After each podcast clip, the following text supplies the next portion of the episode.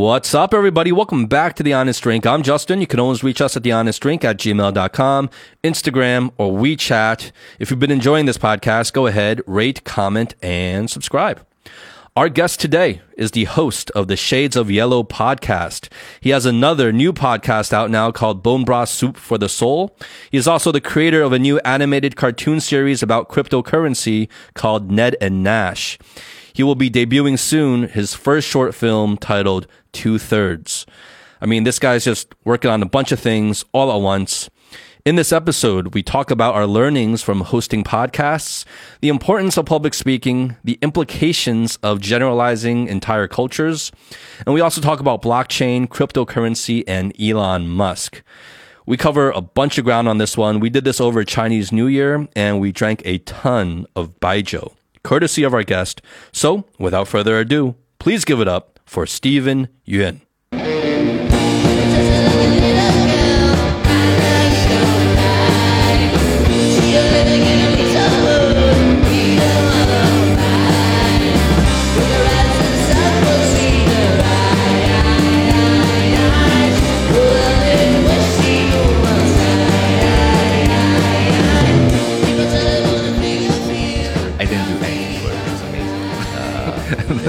That's the key. That is the key. as That's little point. work as you can put into a podcast is is is is the best. Yeah. No, I- podcasting is actually deceptively a lot of work.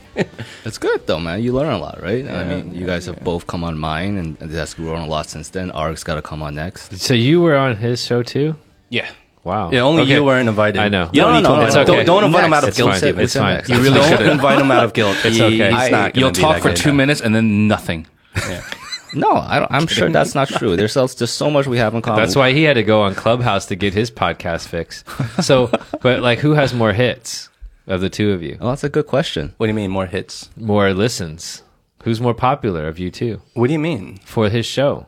Oh, I don't know. Oh. I don't know. I also I'm sure Howie. know. Yeah. I'm sure Howie because they actually talked about something. Well, like we were just like fucking around with like Baijiu. We got wasted. Really? Me and Well, Stephen what- got wasted on the show. well, Very are we drinking? What is this? Let's drink this first. Yeah. But what is this? To Can- can celebrate you tell- Chinese New Year? It's baijiu. Baijiu? Yeah. So- from 19, I saw the label. Yo, what kind Right. of Baijiu is this right now? I don't know. To be honest with you, Literally, I have someone no took clue. a paper bag, My- wrote 1983 on it, and wrapped it. Like Yeah. he had to like when he was pouring it, he's actually like hitting the bottom because the, Right. the stuff wouldn't come out. It's it, and it's gasoline. It's We're- We're gasoline. drinking Yeah. gasoline right Fifty-three now. percent alcohol. Yeah, it's gasoline. All right. Yeah. Well, we're I- drinking I Baijiu. apologize. Cheers. It's Chinese New Year. It's fitting. Ganbei. right? Yeah. this is cheers. The, this is the Oh, honest- Chinese New Year. We've never New been Year's. more honest drink. Oh my god, Jesus! Woo! Oh, sh- Shit. Should we switch it to the whiskey or No, no, no, no, no, no. We gotta see this through. You poured it out already. We Where gotta see does this it through. smell? smells like gasoline? Uh, this is gonna be tough. Yeah, this is why I brought the xiao cai. You know. Yeah. How, Oh, how have you guys been?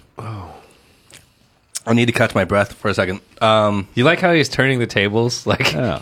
like because he's like the podcast is like, well, ho- so how's it going, guys? Yeah. it's like no, Justin asked the questions. Sure. he brings the baijiu. He puts us on the spot.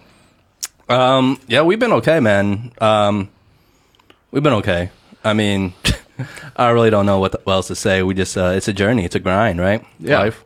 Ha- Have you, has your podcast because you guys have different experiences, right? Like you do this, uh, you're on every episode, and you guys come on as much as you can. Sometimes it's just the three of you, right? Sometimes Yeah. it's with a guest, sometimes it's with two guests, right? Yeah, yeah, yeah. Has there been like like a like a one that worked out better than the other, or or they all have their different purposes? I guess. I don't know. I mean, I don't. I think we've kind of caught our stride with this podcast a little bit, mm. but we don't have any kind of consistent format, Right. In which it's like, okay, how many how many hosts or how many guests? It's just whatever it is, man. I mean, like we said before, like we just try to have fun. That's our main thing. We just try to have fun on each episode. right? Oh, I think that's the that's an important thing. Like as long as you're trying to have fun, it comes across, right? Yeah. We don't have to try to make every episode like this, like mind blowing, revelatory kind of life Yeah. lesson. You Yeah. know, because sometimes it's just sitting back, sipping some baijiu, and having fun. That's when the learnings come. Yeah. When you when what we found was that when we're you know a little like tight about things because like I Yeah. mean we've done collectively right you've you've been on all of them obviously Justin but like the the sh- the show has been on for what 70 episodes Damn! Congratulations. over over almost two years now, and time really flies. Um, but uh, I think we know when we're really tight, and um, you know, just having fun is a big part of like not sort of you know feeling really uptight because then we don't learn, we're not curious, we're not we're not having you know engaging dialogue, et cetera, et cetera. So I think we kind of have reflected on what works. And we're still trying to refine the formula a little bit, but having guests on is awesome. Yeah. Because we're naturally curious, but when it's the three of us, sometimes we struggle a little bit. Sometimes, you know, and then we get a little bit uptight and Yeah, when you try when you try too hard, it doesn't. It never goes well. Right. That's one thing, one lesson I've learned doing this podcast. Like whenever you try too hard, it never works out well. Right. The best episodes, in my opinion, have always been the ones that were like supernatural. Yeah. Like we weren't trying. Right. You know. Yeah. And it just came across. It comes off natural. Yeah. You know. Yeah, no, I absolutely agree with that. Those are probably some of the better ones. Um, I've also found that some of the ones that I have thought went really well have been have performed less well to the public. Yeah. Yeah. Yeah. Yeah. uh, which is interesting. really, Yeah. yeah. Yeah, Fair sometimes amount, when you're actually, yeah. recording an episode and you're like, "Oh, this is going really well," Yeah. or the reverse. Sometimes you're having an up recording an episode, you're like, "Okay, this isn't going to be good." Right. Sometimes those are like the ones that have like the most like the yeah. best listens. You Which know, just means you can't predict this. You know, what in is many uh, Stephen? What Yeah. is your um, like basic, I guess, uh, standard for whether or not you you feel like a show is good before you listen to it again? Be- before I listen to it? Yeah, Yeah, like Um, because you noticed the mismatch. Right. Am I allowed to plug it? Can I plug my podcast? Go ahead, Yeah. man. All right. So I have a podcast called Shades of Yellow. Um, you know, and, and I think I feel that way when we stick to the theme that we're trying to build. You know, uh, my podcast was designed to kind of not show that there are different uh, uh, Asian people, which I feel like is something everybody should know by now, but rather that every Asian person has different shades. Um, so whenever we achieve that, I feel like we accomplished Yeah. it. You know what's ironic is that our listeners who are Asian Right. can't even tell the difference between us. You know, what I'm saying? Like, Asian people can't even tell the shades Really? Yeah, of yellow. they can't. Well, the voice. They're like, 'cause "谁是谁啊?" Not Yeah. for the life of them can they tell the difference. we haven't between heard the that in a two. while, though. We haven't heard that in a while. Well, I think it's just because just it's gave like up. already a given. Yeah, they, They just they've gave given up. up. They're like, They've they're given like, up. 哇，这个人好牛逼啊！是 Justin 这个人真厉害，他可以演三个人。 Dude, you'd be a great voice actor, man. You know? the um but you know you know what what's interesting to think about since we're on the topic of like hmm. your podcast our podcast is like what have you taken away so far in terms of like improving yourself through doing the podcast right, Right. like for example me i feel like my communication skills even off air have improved hmm. because you kind of learn you know, I, I used to be the type where when I would engage in a conversation with somebody, I'd always be like wanting to get my point across. Oh, okay. And so what would happen is you're so caught up in what you want to say, mm-hmm. you're not even listening to what the other person is saying anymore. yeah, you know what I mean? Howie and Arik are giggling right now. Yeah, Yeah. But it's like, but through doing this podcast, you you can't do that. You, you practice not to do that because when you really want to engage with a guest, Right. you have to practice like true curiosity. You have to be honestly curious. Mm-hmm. Otherwise, it's not going to be a good episode. It's mm-hmm. not going to be a good conversation. Mm-hmm. So I think what I've taken away from this podcast is just like, is just being a better listener, Right. and absorbing what people are actually saying, Right. before before I kind of just give my take on it. And sometimes what they're saying changes my take, you know? Yeah. So it it's it's really good for communication skills. I feel. It, it's definitely good for communication skills. Uh, I have absolutely learned a lot. I think I, I learned that about when Howie came on, which is like 12, 13, right? Because I, I think up until that point, you know, we had technical reasons to begin with. And then, you know, by about episode eight, I learned that I cannot be blackout drunk every episode. That's one. we were blackout drunk on our episode. yeah, right. But like, I can't, just, I can't keep doing this. Like, I, I just I have to learn how to do this better. Um, and a big part of it is listening. Uh, What you said is true. You, you can maybe fake it for ten minutes. You can just be like, mm-hmm, really, right? But like, if you're doing two hours, like both yours and Howie's were close to two hours, you know, mm-hmm. and it's just me and you. Like, there's no phone ring, there's no waiter in the background, there's no jazz to distract us. It's just me and you. Sometimes there's a dog barking on my show.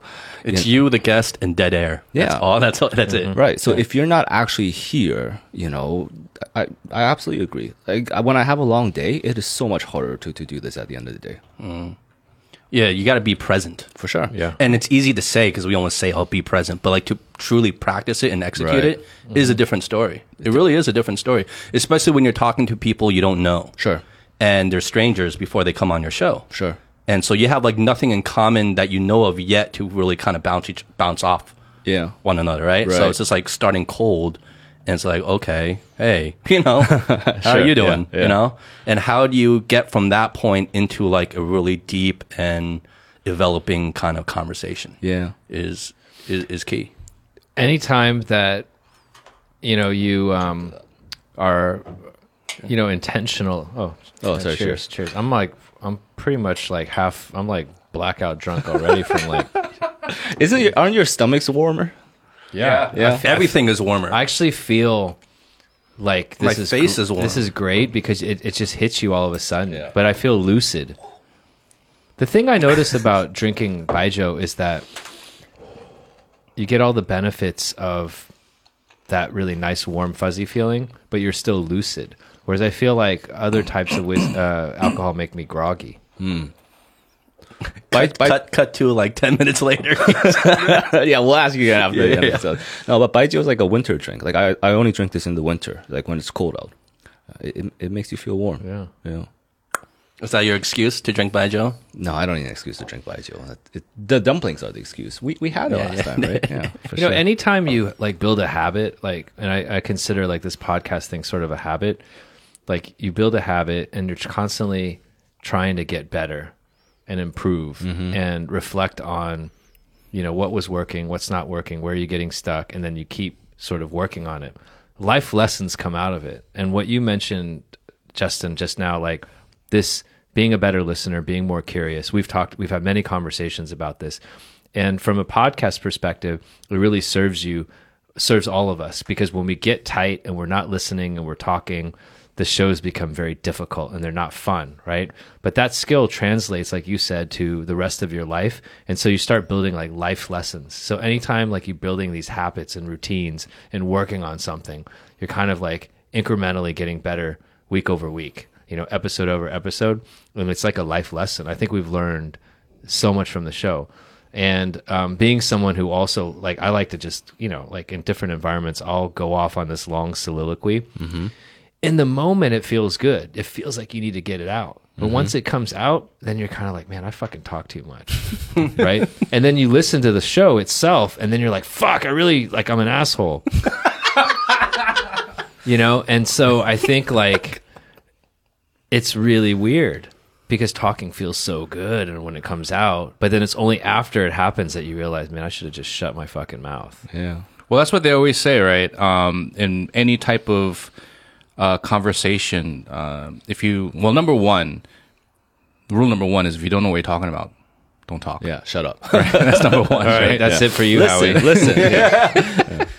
And then number two is, um, I mean, it's always better to ask questions. Right. Right. Just like what Justin was saying, uh, one thing that you've grown, Justin, throughout this whole time is learning to listen. And then, and one of the things that you also do a lot is summarizing and then asking questions back to continue the conversation. And that's where even more conversations come out. So I think that's, uh, I mean, I don't know about you, Eric. Uh, you definitely go off sometimes, but I always, I'm always totally fascinated by what you're saying. I never think that you're off on a tangent. I never think that you go too long, you know, personally. That makes one. Yeah. This should be this should be your next poll. I, I appreciate that. Um, but I think we can all, you know, get better Yeah. because it's just natural to want to speak. Well, I think public speaking is um, not only kind of becoming more and more of a lost skill, but it's an important skill that doesn't go that like you don't when you're growing up no one really focuses on your public speaking skills right Right. you go through school you want to get good at math or chemistry or athletics or whatever it is you're doing but like public speaking is not something that at least in my upbringing was ever brought up Sure. no one ever brought up public speaking there was no public speaking courses in my Right. school so Really? You no didn't have like speech and debate in your school? we, we had a debate team. We had like Model UN and stuff like that. right. Um, so yeah, that incorporates, but like public speaking, like focusing specifically on your public speaking and bringing attention and shining a light on that skill was never something that I experienced or saw.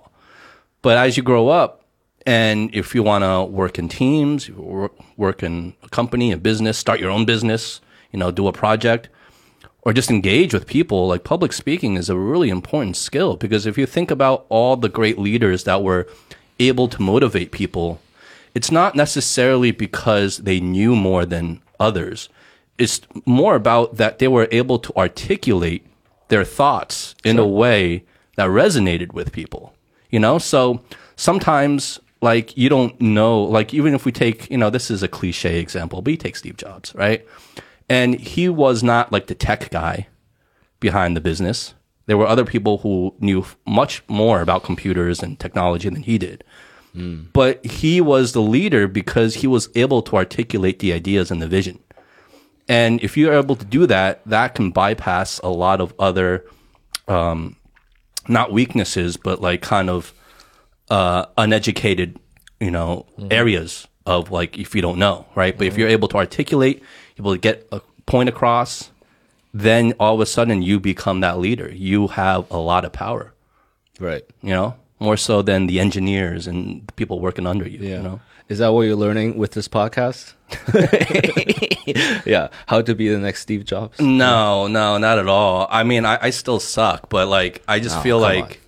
I just feel like it's something that I realized how important it really is. Yeah, for sure. Yeah. and public speaking like and especially i feel like here in china Mm-hmm. public speaking is even less of a thing than let's say in america because i think in america the culture is like kids are just more vocal to begin with Right. you know they'll they'll say whatever they want you know they'll express their opinion they they oftentimes talk too much right but here it's like you know we had uh, dr ryan thorpe on the show in his class Mm. he said like he would raise questions to the class and no one would respond Right. you know it'd just be silence Yeah. Don't a lot of like Chinese corporate meetings go like that too? I mean, you work in corporate, right? You probably have a lot of those meetings where, oh, I guess maybe for you, you back just in the tell day, people. Yeah. No, back in the day, yeah, Yeah. Basically, anytime you're holding a meeting, um, I mean, unless you're you're you're talking with other senior people, Right. But I mean, just I, I guess in general, you, you, the general staff would not speak up because number one is they don't want to say anything wrong, Mm. Right. You know, number two is maybe they're not as confident in in what they're thinking and stuff like that because they're still learning, you know, quote Sure, unquote. sure. And and uh, even though uh, maybe you know I would pave out a path of allowing you to say things wrongly, and it's okay, you know, we can work it work it out, but they wouldn't get it, Right. In general, I'm Right. speaking in, in general right now, and I think it's just part of the culture. And just like you said um, in that episode with Dr. Thorpe, that was a, a I mean a big culture difference that was found between in the West and, and here. Yeah. Did you spend time in, in this in the Chinese education system, Uh, Stephen? six months uh, between between Germany and Canada. Uh, so you know, while we were waiting for like our Canadian whatever legal entry method of acceptance, uh, I did five months of school in in Zhengzhou. And what what like age? Uh, grade four. Grade four. Grade four. Was it very interactive with teachers? um, no, like but uh, honestly, it was some of the happiest time of my life. nice. You know, it How was. so? Um, great question. Uh, I, I I was a pretty happy child. I didn't get like incredibly emotionally depressed and angry until like I was a teenager. you know, um, until I started drinking alcohol, as you know. Yeah. uh, no, no, I'm kidding. But uh, it was. I think in this was '99 in China. You know, and I think in '99 in China, it it was not that competitive at grade four then, because just not that many people had the chance to go abroad then. At, right now, kids are starting their shit at grades younger than four, right? They have like X, Y, Z after school. When I was in grade four here, people kids still had fun kind of after school. Were you like in an international school? No, no, no. It's like a local, you know, low. 小区 type Okay, of elementary school. Yeah, I had the whole red, you know, the the red The bandana. scarf and Yeah, everything, scarf the little thing. bandana. Had my school outfits, man. It was, Oh, it was look cool. at you, Stephen. Little Yeah. Stephen, little cutie. Yeah, we were in in Zhengzhou. Um, yeah, it was a it was a different time, man. Honestly, it was wild. Well, what I was saying before about the whole, let's say, the culture difference between Right. East and West in general. I mean, do, do you resonate with that at all? Yeah, or- yeah, for sure. Um, I, I think education is a big part of it. But you know, I, I work in a Chinese company now. This is the first time I've worked in a Chinese company. After being here for eight years, this is my first time working in a Chinese company. You know, and we had like a team dinner a month ago, and my team is everybody else is Chinese, and they're all younger than me. They're like mid to late twenties, and it was just really. You're so fucking old, Stephen. Thank you. Yeah. Eric sounds a little bitter. He's so Why bitter. you sound so bitter? He's so bitter that we're bringing up age. It's okay. I'm, Especially when I- he's saying, accept my like- he sounds so bitter. You know, we'll we'll all get to you. No, because like right? Eric's like 68 years old right now. My heart is like 68, if that helps. you know, and so my liver too, probably. Uh, but no, it was just it was really interesting because th- this was the first time I was out with Chinese corporate like Bai Bailing, right? What Yeah, do you call it? Bailing. Bailing, yeah. and just like how they reacted over dinner, like it reminded me of like high school, kind of, or what do you like mean? college. What do you mean? Just like they're, it's like night and day between who they are at work and at dinner. Not necessarily in a bad way. You know, just They loosened up. You mean? yeah, you know, I mean, this goes back to what Eric was saying earlier. With you know, sometimes people feel tighter in these corporate situations, but like night and day, right? Like if you and I work together, I would we would hang out over lunch or whatever, and more if we grab drinks, it'd be more or less the same person. Not for them. But how are they different? Much looser. I think some of the topics they discuss, the way they did discuss some of the topics. I work with them. We're not gonna go down this road in case one of them listens, you know. But it was just Be specific. Yeah. What's his or her name? I What- think- what is their darkest secret? Right. The, the type of things that you would maybe more likely gossip over when you were in college or like in high school, those tend to be more prevalent topics mm. of discussion. But when it's work, they're just like straight up mm. like like professional. They don't like talk about anything. Like there's no gossip. They just like correct, yeah, there's all about work. But do they are they like very opinionated at work? no, it's a big let's, problem. Let's unpeel that. I, Sure. I I feel some I feel some contrarianism coming from me today, but maybe it's just hmm. the baijiu. It's probably the Baijiu. Hmm. yeah. My name is Justin, and I'm going to be the hmm. devil's advocate right now. Okay. So one one thing that I tend to naturally sort of push back against is any kind of generalization in terms of culture. I just mm-hmm. it just doesn't you know like because the implicit bias, unconscious bias, you know the way that we're all hardwired to think, our environments all shape you know things. And i think we need to be very precise in our speech as jordan peterson would say right? We really need to kind of articulate the context the background and really have you know an intelligent conversation. And so i don't disagree with some of the comments but i think that we can't be lazy with the way we communicate right? Education let's use education as an example. Education in china has a lot more history than most places in the world. So there's certainly a context, background, and a purpose for education. So the setting is so powerful that the people in the educational setting, whether it's a teacher or the student, probably find it overwhelming to overcome that environment. And so their role in that setting is already dictated. I don't think that Chinese people drink any less, have any less fun, or talk any less than any other culture. So like we can just put that aside, right? Like these general generalisms, it's just they're not true. Um, but in that context, we can say, okay, in an educational environment where there's a teacher and an authority figure that's fucking respected, like he's motherfucking Confucius, yeah, okay, maybe I won't talk as much. Or in a work environment, and also depends on what kind of um, company. Is it a state-owned enterprise? Is it a multinational company? Is it a local Chinese company? Is it a big company? And so sometimes when we're not as familiar with our surroundings, we generalize because we don't know much about it. But if we were to make the same comment in a context like the US, where like big companies obviously act differently than small companies. But we would never make that generalization because we're familiar with the context, right? So I think the education is a big one. I think, and you know, to kind of build on a lot of the Ryan's conversation, it's a massive institution. It's like one of the most in, important historical traditional institutions, you know, in, in all of China.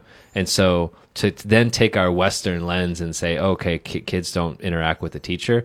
You're kind of it's it's actually a lack of our understanding of how that I'm- environment I'm sorry, works. I have to kind of jump ahead because that, that's not what I said. No, no, I'm not, right. I'm not. I was, I was actually Because I- tearing. I, I- I was, I was like- attacking Howie. Yeah, actually, okay. this I just want to make sure we're on the same page. What did I say Yeah. that made you say that then? You just said you, you made the generalization that oh, like the culture is different here. You used that term, a And I couple said of I generalized.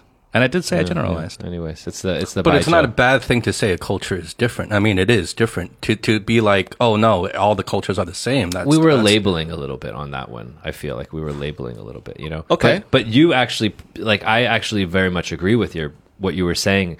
Um, you actually sparked that point is that in that work setting in your particular work environment, people are you know a bit more reserved and. When you actually put them in an environment where they can express themselves, they're as expressive as anyone else. So I, I think I was trying to support that point. No, I, I- I'm sure you were, but just just to clarify, I think I was asked a question from Howie, and and I just I explained my personal experience, right? I said this is my uh, first time working at a Chinese company. This was uh, what I was like when I went to school. You know, um, generalize, g- general. I can't even say that word. Generalizing. Yeah, my my English is not very good these days. It's a baijiu. when I drink more baijiu, I have found that my English gets better. No, do, do you do you find a deterioration in your English the longer you stay Oh, in for China? sure, yeah, One hundred percent. Yeah. My English has gotten worse the longer I stay here. Yeah, of It's- course. yeah. I'm Not like, for gra- Eric, though. like, yeah, I like, I forget words. I just don't know how to like. But has your Chinese articulate gotten myself. better? Have you benefited from it? I've plateaued. Um, so like in the first like five years, it like it went really high up. Right. Uh, But then now I'm plateaued where I feel like I'm not really You improving need a new anymore. challenge. I Yeah. think I think what it is is you need to use you need to go out and talk more and interact more and light up that part of your brain. Yeah, yeah, you yeah, know, yeah. because maybe you're not interacting as much. You're consuming, you know, and during the day and stuff like that, and you're doing your work and stuff like that. Sometimes you have these calls and meetings, right? Yep. But in general, maybe the the interaction is a little bit less, so you're not lighting up that part of the brain as much. Maybe. Maybe I don't know, but I speak more Chinese than I do English on a normal basis. Yeah. Right. Yeah. Interesting. well, I don't know. I mean, I have a random idea. Maybe you can host a podcast in Chinese. Oh, Yeah. that's great I don't know where we We can do try. that, but it'll be will be a terrible podcast. Just drink more baijiu. and then I'll be an expert. So so you go going back, you, you were saying you were saying And, and because you didn't finish, you were saying about your your your your general. well, no, like I, it's, it, I, I, I agree with what Arik said, but I, I also feel like there's a certain point where generalization is kind of what we're designed for. Like, and more or less, that's what culture is. It's a bunch of people doing something, right? And we're designed to kind of take shortcuts. Evolutionary, it, it helps us process faster. I'll, I'll Right? make a small point and Sure. please continue. But um, we don't generalize for others. Like I can have my culture and all that stuff, and we can have general concepts and similarities within my culture. Like, you know, Sichuan people eat whatever kind of food, etc. Right. But that's for me to say, right? Like that's for me to have that, not for someone to generalize. Uh, you know, someone else and be like, "Oh, you're like this." Yeah, I, well, I think as long as you're talking through your own personal experiences, that's fine. Sure. And you were talking about your experiences at work, Right. Um, and but yeah, the the key is not to generalize that and be like take that one small uh, sample size and be like, okay, well, that's the entire culture, right? But I don't think anyone was really, really doing that. Like, yeah, like we we kind of say things loosely, I guess, sometimes on the show, and can, they could be construed the wrong way. But I don't think I feel like knowing us, like none of us truly mean like, okay, every single person's like, that. Absolutely, Right. I, we, I agree. we, we we talk from our personal experiences. I agree. We none of us have negative intent. I, I the re, maybe the reason that it kind of came out was that um, we've been we've been um, I wouldn't say called out, but we've been we've gotten feedback from our listeners on different platforms that oh wait no that's not the case. Right. you know and we've learned from that. It's like no like Chinese people like you know and from Ryan's episode and you saw the different points of view like no we're not just like taught to be workers you know like we we actually know how to think for ourselves and there was a little bit of debate there you know. So i think um, we just want to be careful that we're not generalizing you know given our personal cultural backgrounds as well But I But think, I mean, just what is the word generalize? You know what I mean? I mean, generalize, the meaning itself is not saying everyone. It's average, isn't it? I mean- mean, more or less. but people take things in different ways Sure, right i took sure. that one as Yeah. oh the chinese education system is a certain way and it just brought back that earlier conversation like oh like no people in chinese classrooms they, they're, they're just stupid they don't talk you know like people No can one perce- said people can perceive that if we're loose with our language hmm. Or maybe they're perceiving that now because you said it. Yeah, no one said that. I anyone's thinking that. You know, you know what? As somebody we'll go back and listen to this episode and kind of dissect that Right. blame it on the alcohol you know, uh, cheers. Don't drink. Oh, alcohol. cheers, Let's drink cheers. together. Yeah. The um, it, it's really cool that you guys have these these listeners having these discussions at least though. Like I think that that says a lot. You guys should be really. It's proud of fucking that. awesome. Yeah, it really it's is. Really cool. It's fucking man. awesome. Like when we first started the show, I didn't think in a million years anyone would bother to listen, let alone like actually try to engage with us. So the I know that comments, feeling. Yeah. so so the comments and having that engagement is is fucking. It's really motivating. It's motivating to keep doing this. Um, but going back, I think we're opening up a can of worms on a really interesting kind of conversation about okay, you know, we talked about generalizing, but if we even peel it back even more, it's just about being opinionated, mm-hmm. right? And and if you have an opinion on something, big or small, it can be construed in an- from any angle as, oh, well, you're just generalizing. Well, I'm just speaking my opinion, right? If I say, if I say, oh, I think uh, cab drivers are really nice in mm-hmm. Shanghai, mm-hmm. right? Someone can be like, well, you're just generalizing because a lot of them aren't nice. A lot of them aren't, yeah. But so anything can be construed that way. But I think opinion is also something that's really important in anything you do because when you think about it, if you take opinion or opinionated talk out of a conversation, mm-hmm. that conversation becomes fucking boring as hell Right. right? If you look at almost everything that content that we find interesting, that's engaging, it's often because there's an opinionated spin on it. Sure. Now, whether you agree with that opinion or not is a different story. Right. But it's about having kind of, I don't want to say courage because I don't want to make it sound like, oh, it's like a really courageous act because it's not Right. but I think it's having kind of the the will or the the confidence to be opinionated sometimes, mm-hmm. even especially when you might think it might be an unpopular opinion, Right. But to speak it anyway, as long as it's coming from a good place, mm-hmm. right, an honest place, that is crucial to any sort of communication, especially if you're doing a podcast or public speaking or trying to get a point across. So instead of always trying to walk in the middle of the road, being like, okay, well, I don't want to offend anyone, right? Which is what you see so often now in in media and even in America, mm-hmm. especially with like kind of the cancel culture and you know everything like everyone walking on eggshells. It's like you don't you want to be like you want to have the balls to kind of stand your ground and stake your stake your flag on one side of the line or another, Sure. right? Especially if it's something you believe in, instead of always trying to placate everybody. Yeah, I just think we're looking at it wrong though. Like I think I think too many people and I think this is my issue with it, just they, they look at opinions like dry cement when in reality they should look at it like wet cement. Mm. You know, it's still a very strong thing, but like it can change, right? Like even if you generalize that all Chinese cab drivers are nice, you should be open to the fact that that's not true. Right? Well, tying this back to um, a comment Howie made earlier, um, you know, and, and going back to what we've learned from the podcast, um, you know, about listening more and, and being more curious is like you mentioned that it's, it's better to ask questions. And it is better to ask questions because when you throw a wet piece of cement at someone, they can catch it and they can reshape it.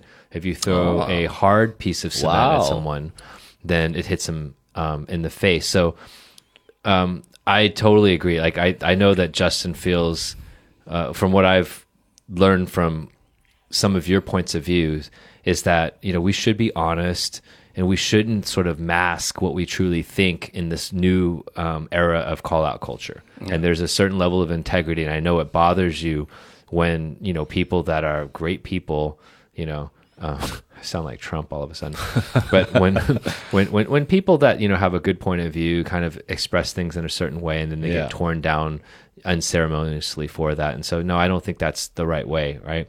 Um, I want to pose a question to you guys because we're really learning. I mean, as much as we like to talk about we're great listeners and we're curious, I always fall into the trap where no, I become a preacher.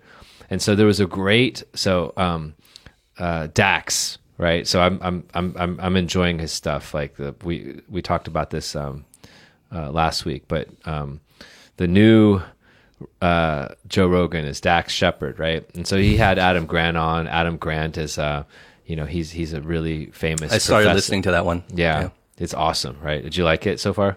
yeah, yeah, I like it. I like it. Adam Grant is someone we've talked about on the show. He's one of the. He, he's a cool guy. He's like cool. first of all, he was on Clubhouse. He was going. Yeah, off. yeah, It yeah. was awesome. So um, he's a prof- He was a, one of the youngest professors granted tenure at University of Pennsylvania. He's actually a cool dude, and although he's an academic, he's really um, respected um, as a you know a researcher and scientist. But he's actually like a really smart guy that you would want to be friends with. But he studies how organizations work works. He studies like organizational culture, and he has a podcast where he talks about like, well, how do we make work not suck, which is a very relevant sort of topic. On the show, he was promoting his new book. One of the concepts that came on was sort of like, well, how what kind of mindset should we have, and how do you keep an open mind and curious? And so his book is called Think Again. I, I have not read it yet, just disclaimer. But he comes up with this idea I think he got from another scientist about preacher, prosecutor, politician, three P's, right? Preacher, politician, pr- uh, prosecutor, politician, and it's sort of like we tend to take on the persona of one of these three sort of characters when we talk. So preacher meaning I'm just preaching. And I'm, you're not even listen to me. You're not even fucking listening, and I get on my high horse. It's really uncomfortable for the other person, you know. And then you feel good in the moment as the preacher, but then afterwards you're just like, "Fuck, I'm an idiot," right? Prosecutor, you're judging. You're reading into people's stuff. You're you're you're basically false falsely attributing things to that person, maybe as a projection of yourself. Right? I do that mm-hmm. all the time. I get angry, but it's really because I'm projecting myself onto others. And then politician, right? Well, politicians can do great things, but then sometimes they just say what you want to hear and it doesn't actually do you any good because they're just pandering to you. So I thought this was a brilliant metaphor for the pitfalls that we get into when we're communicating with people, public speaking, whatever it is, we become a preacher, prosecutor, politician. And when I reflected on myself, I realized that I'm guilty of all three and it actually just kills my my interactions with people because it makes me feel bad. And I don't think I'm really engaging with the other person. So I'd love to get your thoughts. That's so brilliant. I love that. I love the three P's. Yeah. I really do because now I'm thinking about it in like the context of us, right? Like The podcast. Yeah, yeah. Well, it's like like none of us conform 100% into entirely into one thing. Mm-hmm. But If we were to. if we had to assign one P for each of us, Wait, I'd wait, be the preacher. oh, okay, no, no, I go, was go, gonna go, say, go, no, no, no, no, you Stephen, it's better Wait, for you. You're outside. By the way, and for the listener, Stephen is our guest today. no, he's just, he's just our he's just our homie, man. No, no, on. no. I, I, I'm not gonna do that. I feel like that would end the podcast. You guys do it. no, you should do it. You should do it. I think it'd be better coming from you. okay, so you're the preacher. You guys Me, wanna- you- me you being want- who? You have to call out our names. Justin. Okay. Sorry, right? Nobody can tell your voices apart. That uh, you self-proclaim to be the preacher, so I will get, happily give you that one. Take But no, did you agree? If I hadn't said it, would you agree? I, I sure, yeah, I can I can see that Okay. point of view. Yeah, I can see that point of view for a lot of ways. Like I think when Arik said he kind of relates to all three, I can see that as well. You know, I, I can probably relate to all three, and so can Howie probably, right? It's a very political answer. You're, so you you, know you were just being the I am. politician. Yeah, just now. You were just being the politician right Yeah. now. Okay, Trick I'll- question. Yeah. But let, I'll do it. I'll do guys, it. It's good to Yeah. get the perspectives. I think if we had to assign a hat to each three of us, I'd be the preacher. You'd definitely be the prosecutor, and you'd be the politician. Howie. For sure. Yeah. Eric would be the prosecutor, and Howie would be the politician. 100%. I was Even though we fluctuate, My between, reflection but, was like that- if we had to, Yeah, I- one. 100%. I, I was a bit aggressive at Howie today for that comment, and it's not even you. It's me and things inside me Yeah. that I'm prosecuting. I'm prosecuting my own ass. I know you do it all the time. It's it's who you are. Yeah. Yeah. Well, I mean, as long as I've known you, you you prosecute. You come off like you're prosecuting others, but you're just prosecuting like your own demons. But for people who don't know that, it comes across like, oh shit, like like like you're jumping on me. You know what I mean? Like mm. you're I'm pouncing. getting better though, right? Because we did have. Yeah, a- you've gotten a lot better. We we a had better. a few episodes where I, we would go at each other, and Yeah. because you're the devil's Especially in the beginning, yeah. so you would push that. Well, the other thing is there's a fourth category called button pusher, and that's that's you. I feel like it's like a game of werewolves now. Is what this is. This Well, shit I mean, is- I just I just feel like your buttons are like very easily pressed, like too easily pressed. Like where I'm not even trying to press your buttons, but your buttons get pressed, and I don't even know I'm pressing them until it's too late. Like that was like earlier on, you know what I mean? Yeah. Yeah, Stephen, you'll definitely see what, Sure. what we're talking about right here. Right. The more you time you spend with us, or the more you listen to us, Yeah. you'll definitely. See no, I think that's really cool, man. You know, like you guys have such a great dynamic here. I think it really works. Very happy for you guys. Eh, I don't know if it works. I don't know if it works. We're hanging on by the skin of our teeth. I like I like how where this conversation is going. I see where it's gonna go after another. Yeah, let's take another Baijiu shot and- here. And, it's cool, man. thanks for Cheers, bringing guys. Happy. New Year. I, I'm thanking you now, Stephen. I'm going to hate you probably like at some point, and then love you again. That's okay. You can text me. Just let me know. the um, are you are you going to be in Shanghai all of uh, Chinese I'll be New here. Yeah, I'll be here for sure. Oh, uh, I'm gonna take a couple of days off and probably get back to work over the weekend. Um, I want to pivot a little bit here, and I want to talk about something you've uh, recently put out. I like that, Howie. Little pivot. Um, Ned and Nash. Sure. What's I that? I think that's fucking awesome. You guys don't Oh, know Ned and you. Nash That's is? How dare man. you? What's Ned and Nash? How Slow dare you not know? Don't speak so fast. Oh, oh, Oh, okay. is that the, the Ned animation? and Nash. Oh So yeah, yeah, yeah. a I saw the one that you sent me. Yeah.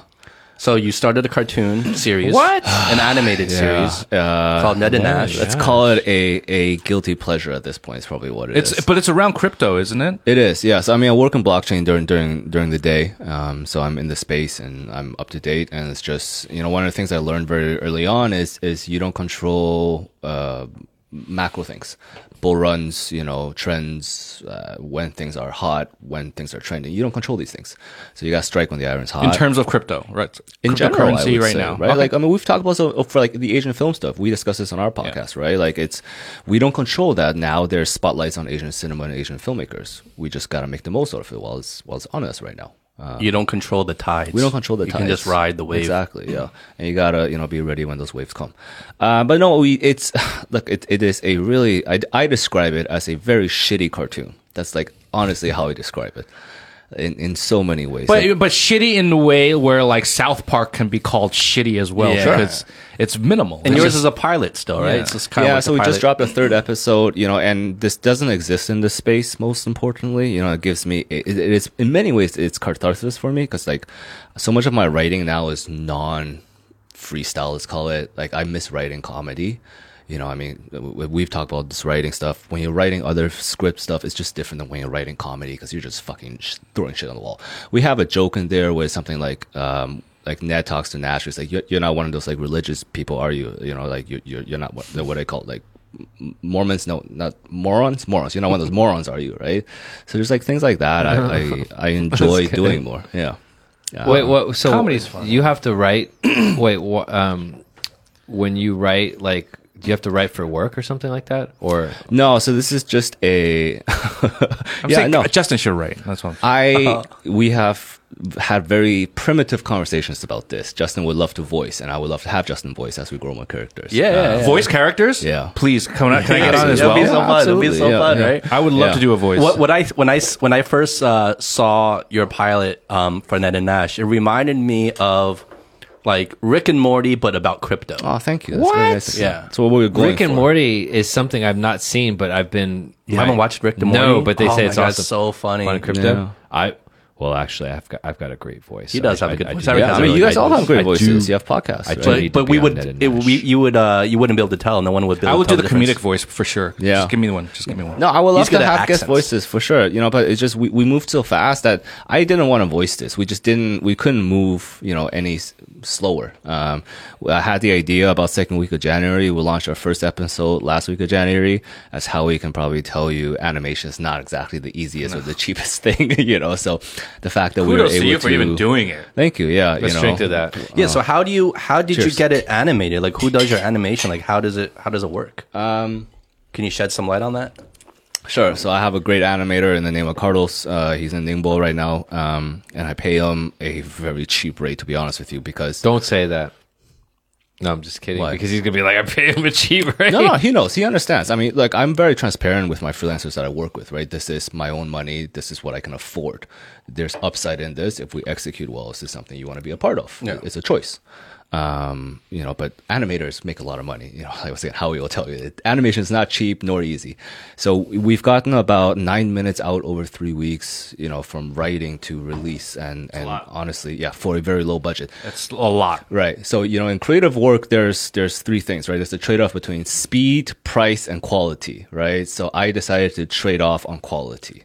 Two for one. Yeah. You know, um, so the quality of, I mean, Carlos has done a great job given his resources and time. I think the animation quality is really good. he's done a great job. wait, wait, yeah. how, where is this? Where can I It's on find this? YouTube. Yeah. Um, And you do the voices for both I Ned and the voice, Nash. yeah, and it's it's that's not fun, and it's not good. Just so we're clear, it's not good. Are you like really self conscious when you do the Oh, voices? very much. Yeah, this is my first time doing this. I had to like watch 20 minutes of fucking. Oh, you just pulled it up. Yeah, uh, we just had a Nigerian Prince episode. Um, you know, so I do a third voice, but So it's all about crypto. it's all about like it. I think how you describe this is exactly how I want it to be. Very like Rick Rick and Morty dynamic. You know, and and how we want to monetize this is also like Rick and Morty, right? Rick and Morty do their ads outside of the episodes. It doesn't interfere with the Well, the storyline. fucking cartoon looks amazing. Oh, thank you. Yeah, Carlos did a great job. God, Yeah, right. It looks legit. It looks like a legit thing. Yeah, It looks, you looks guys can watch it after with the audio. really but- good. Um, we we have a couple episodes come out, and then I'll probably renew Carlos's contract. It's mostly just because I'm in this space now, so I know how much money is in this space right now, how hot the market is, and how this doesn't exist. So who's the audience you're trying to appeal to? Um, probably hard, more hardcore crypto people, because a lot of the jokes that we make are probably more deeper level. Like you know, we had a joke Like about- vocabulary used. just like with market stuff. You know, um, it's like when you watch uh, comedy or even Rick and Morty. If you don't have a good grasp Inside on pop jokes. culture, you know, you're just you're not gonna enjoy Rick and Morty as much, right? Yeah. yeah, Like you can be like, OMG. Yeah. And they'd be like, Oh, Misko? No, no, no, no, no, no, no. Like, Oh Yeah. my God. exactly, right? Yeah, Well, that's what I got when I uh, because I don't know shit about cryptocurrency. Right. But when I watched their episode, I, I, I sensed that. I was sensed that I would find it, I would probably be enjoying it a lot more and be getting the more of the jokes if I knew more about it, right? Yeah, because it's, yeah. you use the lingo, you're talking about kind of current events that happen within Yeah. like the crypto industry. Yeah. Right. And you kind of have to be in the know. Yeah, I mean, look, we, we we do a lot of inside jokes. You know, there's a, a thing in crypto where the inventor of Bitcoin, nobody really knows like is who the fuck is Satoshi, Satoshi. right? Yeah. So we have like a running joke on like everybody where they meet in the alt world is like, are you Satoshi? You know, it's it's things like that. Yeah. What is is cryptocurrency something you just had a passion for to begin with, or why? Fuck no. Um. So I. I But you must know a lot about it to write about. Well, it. now you know I've I've, I've worked uh, for a company full time since September, and I got in essentially like I got in. If you talk internet bubble, I got in maybe 1997, Got in what? like in crypto, like getting into 1997. No, no, No, he's no, no, he's the taking it as an example. right. Oh, oh, Right. oh. Like So- getting in that, like when you got in for crypto would be the same as if he had got in at 97 For the dot-com for the dot com. Oh, okay. Which is basically the fucking beginning. Yeah. Well close to it, not not the entire. So right. when was it? When did you get in? September. Market moves fast, man. It's fucking crazy, you know. But um, it- like when I got in, Bitcoin was sixteen thousand, and I bought some. It just shot to forty eight. You know, I've had multiple coins that do 10, 20 x. Um, I trade in it now too, and it's just these macro trends you don't control, right? You just got to do your best. So, okay, enlighten me here. Sure. Because there's actually a lot of questions I want to ask you about this. Because on our, on this, our last episode, on our very last episode, we um we were talking about crypto, and Mm-hmm. if you listen to it, you clearly know that none of us know what the hell we're talking about. Dogecoin, but, yeah. but we're talking about it anyway, right? So we do talk about Dogecoin, but that's a separate thing. I, I want to get to later. Sure. Right now is okay. This is again. I'm going to generalize. Yeah. Right. But my opinion when it comes to whether it's stock trading or even crypto, all these kind of things, it's like they're just numbers. They're just numbers on a computer. Right. Right. And the numbers go up, the numbers Right. go down. Right. And when the numbers go up, people are saying like, "Oh, I made so much money." Right. Right. Um, But you don't really actually make that money until you really cash out. Yeah. You Right? gotta realize your gains. Yeah. Like when you actually cash out into like cash. Can right? you cash Like- out right now? I can cash out. So Yeah. have you out. cashed out or do people usually cash out? Because I feel like, and this is not based on any real life understanding or, or example or, or information, but I just, because I take parallels from like the stock market, Yeah, right? yeah, yeah. I know. And You- I know you so many trade, right? people. Yeah. Well, I don't really trade. I got out of it, but Okay. But I know so many people that do, and then you know they're always saying like, "Oh yeah, I made a bunch of money on this thing," Right. or "It went up so many times, I made a huge bunch of money." I'm like, "Okay, well, did you catch out?" Like, no, Right, like right. my my stock's still in there, so I'm like, sure. "Okay, well, the numbers went up, Right. You didn't really make the money yet, Yes, yeah. The numbers just went up, Yeah, yeah, yeah, yeah. And then if you keep it in long enough, the numbers are going to go back down sooner or Yeah, later, right? yeah. So, how, are most people kind of in the crypto game actually capitalizing on the gains and cashing out and getting the cash, or are they just making hedging their bets and just being like, okay, well, this is just going to keep going? Like a bubble. Right. Well, I mean, I think for now we're in a bubble. You know, we're not, we're on a bull run right now. So I feel like anybody who got in within the last four months will, will have made a boatload of money, and it's really about how much money you would have made. But this is the big difference between stock and what we do, and why I don't really want to go into stock is we can operate any second that we want. We don't have to wait for the markets to mm-hmm. open. You know, mm-hmm. you can set your stop stop limits at whatever you want. So in many ways, you have much more ways to protect yourself yes, it's more volatile, right? But uh, it's just it's much more liquid. In you know, with markets, the higher liquidity rate that you have, the better the markets will perform. You know, in terms Well, the volatility can be a good thing depending how, on how you're looking at it. We're For a- some people, they love the volatility. They, they make the money because of the volatility. yeah, that's me. Yeah. Yeah, these are risk-seeking assholes like me. Yeah, Yeah, but don't you think that the recent acquisition of 1.5 billion bitcoins Sure. from Tesla leg- legitimizes Bitcoin? well, I think Bitcoin More was, than was ever? legitimized much before then. I think, But it, no, it, okay. So when I got in, Mm-hmm. right, I got in when it was hitting like around 11, 12,000. Cool. Virtue And- signaling. and that was like the first. yeah, That was.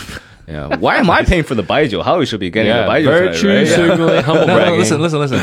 When it went to no, but listen, when it got to 11, 12, Listen, right? preacher. and then and then it went down, Right. Right, and then it went down, and then I and then that's when I that was back when I was all into crypto, right? When it was Mm. 11, 12. and then it went down. I just like fuck it, I don't even listen to it anymore. So Right. I, I just left it there. I don't even care, Right. right. Um, but like back then, I remember because I was really into it at the, at the at the time was like nobody really knew Like it was very volatile. Sure. That was definitely a buzzword, volatile. Um, nobody really knew where it would go, but everyone was saying, well, worst comes to worst, hedge on Bitcoin because that's like, uh, it's going to be good. Everything else you don't know. I mean, it's got up and downs. You got to ride ride the waves. You know, you gotta you gotta really read the market, and you can make a lot of money, right? But I'm like, I don't have time for that. And then, um, but Bitcoin is like it's it's it's the OG of of digital currency. It's the, Sure. it's the first, right? So it's like that's sa- that's a safe bet, mm. but then you never know. And then all of a sudden it just drops down to like 3,000, 4,000. and I'm like, what mm. the fuck is this bullshit? And now it's at 48. and now it's at 48 and and Tesla bought 1.5 billion Yeah. bitcoins and back then when it was at 12 there was no huge movement there was no huge purchase So what, what did you do? li- Did you cash out at that point? No, did you get I out just of left it there. Okay, so you gained it back. So you're great right yeah now. but I didn't have a lot to begin with Okay. because I didn't believe in it Yeah, but you're just like a casual observer. Very casual, right? very yeah, that's different. Yeah, I took out a margin, so Oh, you know, like for, I'm a little. It, it it's just like I said, it's a bull market right now. I don't really know what's gonna go. Nobody really knows. Yeah. Um, but I just feel like it's, it legitimizes it. I don't. It can't go down unless Tesla itself sells a bunch of its bitcoins. Right. It can't go down that. They're not- like three thousand. they're gonna accrue more actually. Yeah. Uh, Why they bought the go one down? point because it's simple how could market. it? There's a limited supply. Why? It's It's a limited supply. Yeah. Yeah. But why wouldn't it go down? Unless they unload a huge amount. If people lose faith in the currency, There, it doesn't work that way though. It's not like stock. So you you're a little past that point at this uh, this moment because I don't get it either. The majority of the Bitcoin that is being held right now is institutional, you know, and they invest for very different reasons than I do, you know, and and they have different set of rules than I do.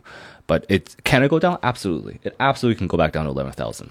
Will it? Probably not. Well, I'll give you an example, right? Because I don't know anything about this. Um, so, uh, you know, 10 years ago or more than 10 years ago, we had the financial crisis, right? And uh, the stock market, like, I mean, it fucking tanked. And Right. then, and then, you Debbie know, a little, bit, over here. a little bit less than 10 years before that, all of the tech stocks, like, completely tanked Right. and and so for those who had Amazon, if you sold, I mean, then you know whatever, right? But I mean, if you held on to it, so market sentiment versus the underlying fundamentals is a very tricky thing that I know very little about. And then with Bitcoin, it's even more tricky. To mm-hmm. your point. Mm-hmm. and so how can you say? categorically that oh it can't go down Yeah. like anything can happen i mean Right. citibank was at 97 cents like you know x number of years ago Right. No, it can definitely happen. I just I, I wouldn't bet on it. And I think there's a one of the smartest thing I've heard about this recently is that crypto and blockchain have a huge branding problem. You know, and like I think when we started this conversation, you asked me to, about this too, and I said, no, I don't work in crypto. I trade in crypto. I work in blockchain. These are two very separate things. You know, and it's just it's very poorly branded because the the underlying technology has now gotten to a point where it's there, where it's just it's like DeFi just isn't gonna drop. So take what I do. I trade a lot of the coins that I trade. I trade at a 10x margin. You you can't okay what does that mean because Like, i don't know I. I uh I I used a thousand dollars as collateral hypothetically, right? And I borrowed ten thousand dollars against that one thousand dollars. So now I have eleven thousand dollars, right? So you know every stop that it goes up, I gain more because I have eleven thousand of it, and I get charged interest, which is very low. It's kind of like shorting, but Uh, And it- the it's, reverse, it's mar- margin almost. trading. Yeah, It's- Okay. um, I take long positions, but basically, you can't do this on, on an actual stock trader because no one's gonna give you 10, 10x. 10x without a credit check that'll last you months, if not years. Yeah. I can do it like this. Right, so you have much higher liquidity.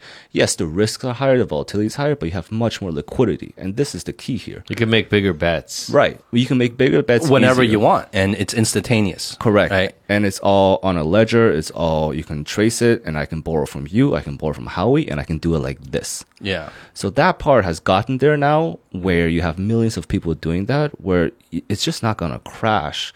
Not to like the points where you know it'll ruin the entire industry. Sure, it might dip, and then my plateau, and you gotta find you know things elsewhere. Like and There's, it- there's just nuance of timing. yeah, Yeah. that's how an industry grows. I get it. The um, look, my my issue, my personal issue with crypto has never been that it's not legitimate. I know it's legitimate. I'm sure there are, and I know there are a lot of people making a bunch of money on there, on Yeah. it, right? For me though, it was just like call me old school. Mm-hmm. I just I just can't I just as a principal, I tend not to get into things that I just don't understand myself. Sure. Right? And and so that's why I never really got into stock trading. I never got into crypto. These are just things I just don't understand. You're like a grandpa. well, it's not even like that. Like, I don't understand No. the technicality of it, but I just don't even understand like the the principle, the idea of it. You know what I mean? Like, I just never got my head. I'm like a caveman when it comes to this shit. Like, like I never got my mind around things that just were not tangible. Right. If you And it was built all on people's confidence and the Right. confidence in the market, and that stuff was just so foo foo to me. You know, it was just never like solid Yeah. for if me. you, You know? if you can't um if you can't understand how something works then i mean how could you invest in it Yeah. i mean like uh, like take You're buffett take yeah. buffett right he has been on he he's been interviewed i mean probably as recently as a few years ago that he doesn't buy gold and you know or that kind of stuff because it's not really a tangible asset that's doing something. He buys businesses because he knows that this business has people that have skills, that has resources and networks to be able to uh, monetize. Right. And so he's like, I mean, gold. Like, I mean, there's a great like you know some some videos of him on YouTube where he doesn't even believe in that. We're taking this to the next level, which is Bitcoin, which is even more intangible. So, I mean, I guess I don't. I, I I'm not saying I don't believe in it. I wish I was in it. You know, um, early You on. You still can. You can yeah, come yeah. in now. but but like if you don't really like for someone like Justin or myself, where we don't understand this, I just how could I invest in it? Well, the question, like, I agree, and I'm the same way, right? So that's why I I invest in real estate, right? I'm mm-hmm. a real estate guy because I can actually go to the property, look at the property with my own eyes, walk in the property, feel Right. its walls, right, and be like, okay, this is what I'm buying. This is what I'm investing. I get it, you know. But like, if it's not something like that, I just can't really wrap my mind around it. But I guess the question is, are we just being lazy at the same time and being like, oh, we don't understand it, so we're not going to invest in it because we can make the effort to understand it, right? Mm-hmm. And, but we're not. Good Yeah. point. I'm not. yeah. Do you So want my Do you want my honest answer? Yeah. Yeah. Yes. So Stephen, uh, um, honest help, drink, right? It's Help, it's help not- us it's not- yeah. help us understand why knowing more about or get us to the point where we can maybe see Bitcoin or some of the crypto as something tangible, like looking at real estate, which is a proven thing Sure. over many many thousands of years. Like if you had found the right properties, there there are formulas for this kind of stuff. But help us understand why there's an equivalent. Yeah, so I, I think where I would start is is to just to make sure that you understand why you're doing this, right? I think anybody who goes into investing or trading, they have to understand is my goal to make 10x, you know, is my goal just to do something on the side and make casual money, or is this like actually something I want to pursue? Right. So that's probably the first thing. But Bitcoin, like what you were describing earlier, I thought was really accurate. Bitcoin is very similar to gold. It doesn't actually do much. But like a lot of the under other stuff, especially you know in decentralized finance, um, like Polkadot, for example, is is I've been into them since they were at four dollars. They're about twenty five dollars now, and that was three months. Polkadot is relatively new. Is Yeah, they're their own chain. You know, Is that another cryptocurrency? What is that? Um, okay, so the best way that I can explain this, this is good practice for me. I need to learn how to do this. Um, you can think about blockchain like different internets.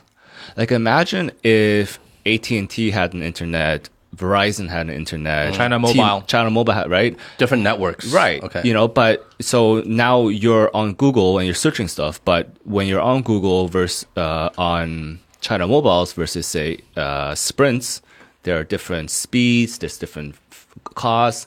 You know, every internet has their own specialization. Like maybe it, you know, uh, China Telecom's internet is the best gaming one. That's where most gaming ones go. It's the less fees. there's different technology behind Yeah. it. Is this what we're talking about? Is this where blockchain is? So these are the different chains, right? Okay. So Ethereum is a chain, it's the most popular chain right now. You know, so when you want to look at tangible things, you look at the number of people that trade and borrow on Ethereum. So this is why this was unlocked last year because money got poured into it. When decentralized finance came out last year with yield farming, which is essentially just lending, like I deposit a thousand dollars into your bank. You give me an interest rate that is much higher than anything out there. It is safe. And then I also get extra rewards. Like imagine if you give me $3,000, you know, and then I pay you back 20% every month. And in addition, I'll give you some chocolate. Mm-hmm. That then you can use that chocolate to go somewhere else and trade that chocolate for a brownie, right? Or if I give you euros, and then now you can use those euros to spend, right? So there's not only are you getting interest, and at the same time your dollar is going up. So you give me three hundred dollars. By the time you take it out, it's worth five hundred dollars, and then I give you thirty euros that then you can go and use and buy Spanish ham. So think about what you just got there. You're you're you got extra money, you got Spanish ham for literally doing nothing. What's um? But what's the uh, Does that make what's sense, the kind catch? I'm sold But what's because the of catch? Spanish ham. Well, no, the jamon. There's risks if the market goes down, you get liquidated, right? This is this is the best case scenario, you know. But th- this is all based on the market. No, I'm saying like there's got to be a catch, right? Like if as a chain I'm offering all these great incentives, The catch right? is there's no guarantee. you might not get the jamon. Yeah, the jamon's the key here, right? Think about it. If you don't get the jamon, It's the same shit. you know, okay. no. I don't Okay, I don't know wait, where we oh, but okay, so no, uh, like thanks for. Okay, like number one is thanks for opening our minds because like I feel like regardless of you know if this thing is going to pan out long term, like we we you know there's enough there's enough uh, people backing it that we shouldn't be closed minded and grandpas about it, right? Sure. But being a grandpa is fine. Like Warren Buffett's a grandpa, it's fine. But um, tell me, uh, when are you going to get out? Like, what's your exit strategy? Uh, pro- I have numbers in my head. Um, and then I, I set stop limits. Um, I don't want to give like actual numbers, Yeah, yeah, but yeah, no, I've, no. I've more than, I've tripled my money since Monday. Monday. That's like, Monday. like, like, Today like, is like, Wednesday. Since six o'clock, like Yeah. since February eighth of two thousand twenty one. Correct. since we started this episode, That is how insane some of this bull run is Yeah. right now. And I don't know how long it's going to last. Like, you have to understand, Elon's one announcement, right, for the Bitcoin thing, it shot it up, what, 20%? That's not a small amount. no, of course not. 20%. Okay, so when we say Bitcoin, when we say Ethereum, when we say Dogecoin, mm-hmm. are these all the different currencies or are these the different chains? So Bitcoin, Ethereum, and Doge are different chains, mm. and those are the primary currencies for their chains, right? The thing is, Bitcoin doesn't have a programming language, so Bitcoin is literally like gold. Mm-hmm. Ethereum has a programming language where you can do stuff on the chain. Dogecoin is the same as So Bitcoin. is there a differentiation between the currency and the chain, or are they just the same thing? Well, the, the, the currency is usually uh, like the thing that, that like if you want to trade me, mo- uh, send me money, right? If you want to send me money on Ethereum, you have to pay a transaction fee, essentially, like you do at normal banks, mm-hmm. S- and you have to pay that in the native currency, which is Ethereum. okay. So if you don't have Ethereum, you cannot send me money. So Ethereum is both the name of the currency itself, but also the name of the blockchain, the chain. Correct. Uh, Yeah. The ticker price is ETH, right? So this is how these chains work. If you want to use my chain you, and I do anything on there, you have to pay a tax to me for you know everything that you do on there. Stephen, what's the equivalent of, of like a chain versus uh, you know an ancient civilization that produced its own currency? Is there some connection there? Wow, that's a very deep question. Um, Or, or even a chain in a bank. Like, what's the difference between the chain and a bank? well, I mean, I think one of the things with blockchain is it's all public, right? So at any point, you can check a transaction from you to Howie. Like, you can make sure that that happened. You know, it's decentralized. So, for example, in DeFi right now, I'm not borrowing the money from, you know, Bank of China. I'm borrowing the money from you and Howie. Mm-hmm. So not only is that better rates and more customizable, but it's all done through smart contracts on Ethereum. So like Howie doesn't have to approve. Howie can just say, I will lend you at 4%. And then just leave it there. And Howie doesn't have to worry about it. And then I can decide whether or not I want to take the 4%. And then with the technology, that ensures that that actually goes through. Right? With central banks, you still have to manualize that. You know, you still have to check. You don't have access to Bank of China's records. You can't check how, what they're, you know, how oftentimes they've been paid out or whatever. So openness is like a benefit of the platform, transparency. That's the biggest thing. Yeah. right? Yeah, And that so- seems to me like the biggest differentiator. So it's not like one government that controls it. It's like it's like it's for libertarians. I mean, like people that don't want a lot of government control. It's for Yeah. people who are in the game to be. So okay, so why why is um, blockchain the future versus like the government stuff? I'm not sure it is. And to be honest with you, this is probably where I, I differentiate is the reality is the majority of people in blockchain right now are in there for the money, not for the technology. The overwhelming majority. Sure, a lot of purists are, and there's a lot of promise in technology. But like we were just talking about the Oculus, there was a lot of promise in VR three years ago. You know, there was a lot of die-hard engineers who were like, "This is the future." So the the reality is the majority of people that are working this space are in this for the money, and there just happens to be a lot of money in it right now. Hmm. Yeah. So, who are some famous people that are in it? Other like, who are people that we may reference as someone to learn from that are in in it right now? Like, other than Elon. I don't even think Elon's a good example. Like Elon, Elon's like a fanboy of this. Like, Yeah. he came in super late. You know, um, I don't know. You can just play around on Twitter. I'm not on there. But the fact much. that they even bought it at thirty three thousand per Bitcoin. per Bitcoin, yeah. I mean, Well, I mean, it's 1.5 billion. You know what I'm saying? Like, I mean, it, it sounds like a lot. To me, it's a lot, but you know, in relation to like my net worth, it's like it's like about 15 cents. but it's still a lot. I mean, I mean, at the end of the day, it's still a lot, right? And the fact that they bought in when it hit at 33, Mm-hmm. as opposed to when it was rising, you know what I mean? Or as opposed to when it He's was speaking like 3K. an owner, isn't he? He's speaking like an owner of which which platforms do you own? He has Dude, why are you right? prosecuting nonstop? Yeah, Just chill, dude. he's such a prosecutor. So, so, so what I'm trying to say Burning is that, people like, at the stake. I know, right, man? Chill, dude. So, witchcraft. um, I mean, just the fact that they came in at that point, right? Mm-hmm. Doesn't that symbolize something? Yeah, I mean, there's this uh, ongoing meme in, in blockchain where uh, people lining up at the door when Bitcoin's 2,000, there's like zero. And then people lining up at the door when it's 30,000, there's like 100 people lining Yeah. up, right? It's a crowd mentality. But that's how that's how everything works. People Right. like the majority the, the bell curve, right? The majority of people are going to get on The adoption late. curve. Yeah. Yeah. early adopters, and they're named early adopters for a reason because they're adopting it early when no one else is really adopting that whatever that is, right? Right. But that's that's everything. But there is a danger in the I think the kind of mindset. There's a comfort, but there's also a danger in the mindset of being like, well, well, this is a very notable person and he's doing it, so it's got to be legitimate now, mm-hmm. right? I mean, to fall into that loop is is also dangerous in Yeah. a way as well. I mean, it's a lot of money, and that money makes you feel like, okay, well, Elon's a smart guy, and if he's going to invest that much money into Bitcoin, he's obviously doing it for a reason. He's obviously probably thought it over. Must have done his research. Yeah, he's must have done his research. He has a whole team behind him, and he has all the data and information, and he's still doing this. So it's got to be Because like that's going to affect the it gives you bottom line. Right. of, of Tesla. But at the end of the day, we really don't know what his kind of mental processes are with that particular move, right? Like we just don't know. Hmm. And and and Elon is not like we put him up on a pedestal as we should because this guy's just a fucking crazy genius. But he's he has in his past, you know, made moves that were not didn't really pan out. Like it, he's not perfect, right?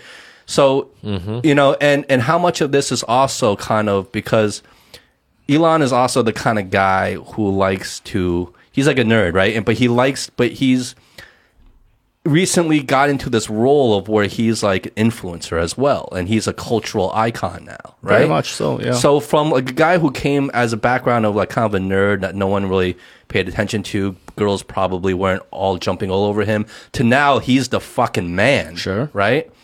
like you know and he's smart enough to make moves where to kind of keep his not only relevancy up but his brand like mm-hmm. he's a brand mm-hmm. elon himself is a brand name now and he's always going to make moves and investing in something like bitcoin plays right into that brand image of being like into tech being into like that fringe kind of thing even though it's not entirely fringe anymore Yeah. but doing kind of like these crazy tech moves into like these cool spaces is part of his brand. So part of it could be like a publicity stunt.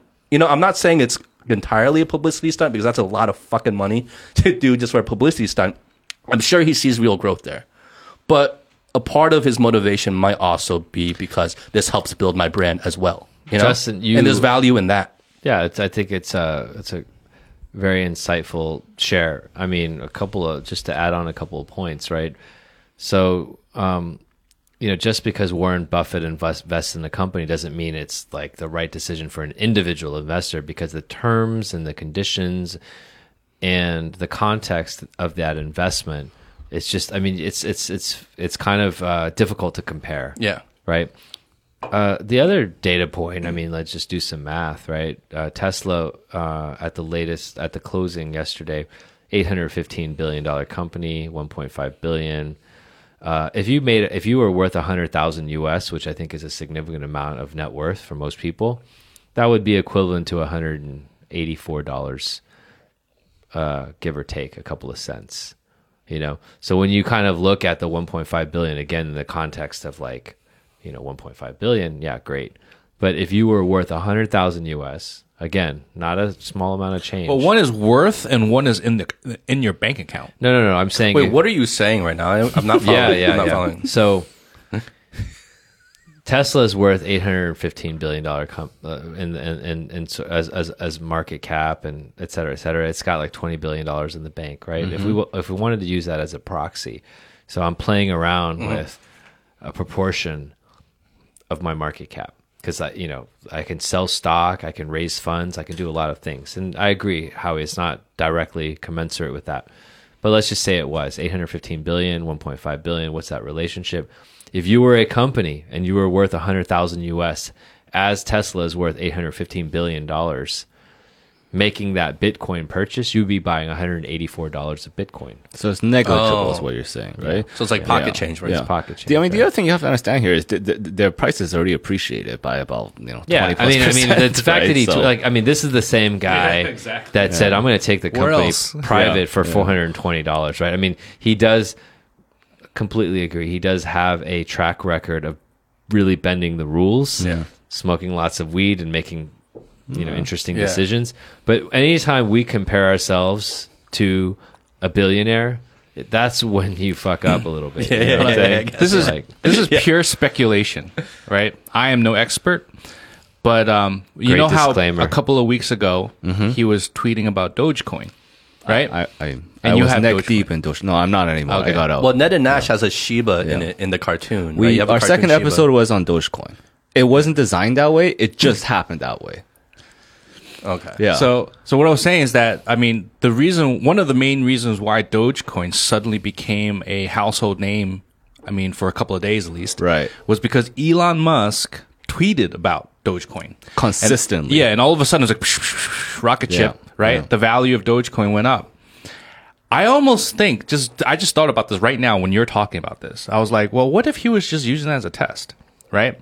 He was like testing the waters a little bit, and he saw his effect on that, right? And then he's like, master. Puppet he's master. like, but bam! I just bought 1.5 billion Bitcoin, right? Raising the value of Bitcoin, and maybe he will pull out, like, and just ride that wave, gr- gain that profit, Yeah. right, and then pull out. Uh, maybe, Yeah, he might. There, there's the other side of the argument for that. He definitely might do that. You know, or or or the flip side, Right. maybe because he knew that he was going to have an effect on the cryptocurrency. Right. That if his company came in and bought that much, you know, bitcoins, that maybe it would become a catalyst for other corporations to come in or other big big ballers to come in. right. Well, speaking a little co- bit closer to home, like no, I like like I like your your your thought process, right? Like speculation leads to s- some interesting ideas. So, um, I have a how should I not divulge this person's identity? Okay, I have a I have a family member um, that at one point was managing uh, a bit of uh, uh, a Uh, money and investment. Like we're talking like you know uh, billions or whatever, right? And it was a very legitimate sort of business, and they're investing in companies and all that stuff. But I was surprised when this family member told me at that point, this was a while back, that they were also investing one or two percent of their fund into Bitcoin or into crypto Yeah. Uh, as a kind of oh so, okay yeah, so, I was so out. you I were was out. asking I me was if you wanted something No, no, no. Yes. um as as, as a type of hedge as Mm-hmm. well so like when you're that wealthy yeah you can hedge but again like you just you know I, like like I said like we're not investing 1.5 billion dollars we're not even you know we'll never be worth 1.5 billion dollars Well, let, let's let's change gears a little bit, but keep on this topic of kind of um, speculation and Elon Elon Musk. Like at a certain point, I mean, he's you're human, right? Like, Right. like imagine like if you're in his shoes, like, do you feel like he almost kind of has maybe developed? And I'm not saying this as a judgment thing. I'm just saying I think anyone in his position might like some like a little bit of a god complex. Like when you can have that much influence over like world markets and entire industries and entire cultures, right? Just through like your tweets or you're like, you know, just putting something out there and you can shift l- entire landscapes at your will Right. like you got to have a little bit of a god complex at that point, right? Like, I mean, how do you feel like he controls that? Well, can I add something? This is another topic um, that we've been talking about recently, and a lot of it goes back to Elon Musk. So recently, we've been talking a lot about this app called Clubhouse, Right. Right, and like a week or a week or so ago, Elon Musk just did a surprise drop in on on Clubhouse and basically just like opened the floodgates. Yeah. Right. And totally went to the max capacity and then some and all these other people like, what the fuck? And all of a sudden, for the net for that week right after, Clubhouse was just like every on everyone's radar. Mm-hmm. To the point where China even got into it, right? And Yeah. it's all of a sudden everyone's talking about Clubhouse. Are you on Right. Clubhouse? No, I'm not on Clubhouse. Yeah. Yeah. Yet I probably will be, but Yeah, yeah. You get on. it- Well, but the- it was like a flood. Yeah. Right. And a lot of a lot of people attributed to Elon Musk because he was the first person to cause a room to hit the max in like uh, Yeah. like five seconds well, he or whatever. fucking it was. interviewed the Robinhood guy. He interviewed Vlad. yeah, and, So and of then they were yeah. saying Elon was like, I would just come and check it out. I was like, you know what I mean? It was like, you know what I mean? Yeah. yeah. And going back to what you're saying, Justin, you- you're like, well, you get to a certain level where you do these little small movements that literally move mountains. Yeah. What else are you gonna so, do? Yeah. But let's flip Yeah. the let's flip this backwards, right? Or flip this upside down. So would this be a case of him showing generally tremendous amount of restraint given his massive massive influence okay? And what i mean by that is think about the comments that you normally make on a regular basis. And think about if you were then elon musk and based on your daily behaviors what kind of ripples those would cause? And should the case then be made that elon musk is extremely restrained for the level of influence that he does have? Like that, he's not like turning into a Donald Trump or something. I like mean, that? if you just took my daily comments and you've aired them, the markets, and I had the influence of Elon Musk, the markets would probably just fucking fluctuate a hundred thousand times more. Well, it, I think it, it's natural because public scrutiny inherently puts uh, restraints on people, right? So, like when you're in the public's eye so much, you are more measured in what you say. Hopefully, I mean, maybe not some people, but but like usually, like celebrities, we see them like once you're in the public's eye and you're famous, there are a lot of social pressures, expectations, constraints around what you do. And this, you have a whole team of people. You have PR people around you Right. telling you mm-hmm. what not to say, what to say, when to say it, where to go. You have all these things. And so, yes, and to your point, I think there definitely are a lot of restraints. And he is, given the amount of influence he has, he could be doing a lot, probably like a lot more damage. Not that he's doing any damage, but he could just go all out, which he's probably not. Mm. I think he's much better. Like, I- and maybe just to kind of personalize this, he's way more better behaved and restrained than I would ever be with his level of wealth. Yeah, yeah. Hey, Stephen, so do you think, I mean, in terms of the cryptocurrency world, I mm-hmm. mean, his actions mm-hmm. were were quite meteoric, right? Like, it was like, it was pretty Right. big. Yeah, Like, Elon has made me a meteoric. boatload of money. Uh, that's that's about as- what I'll say on this.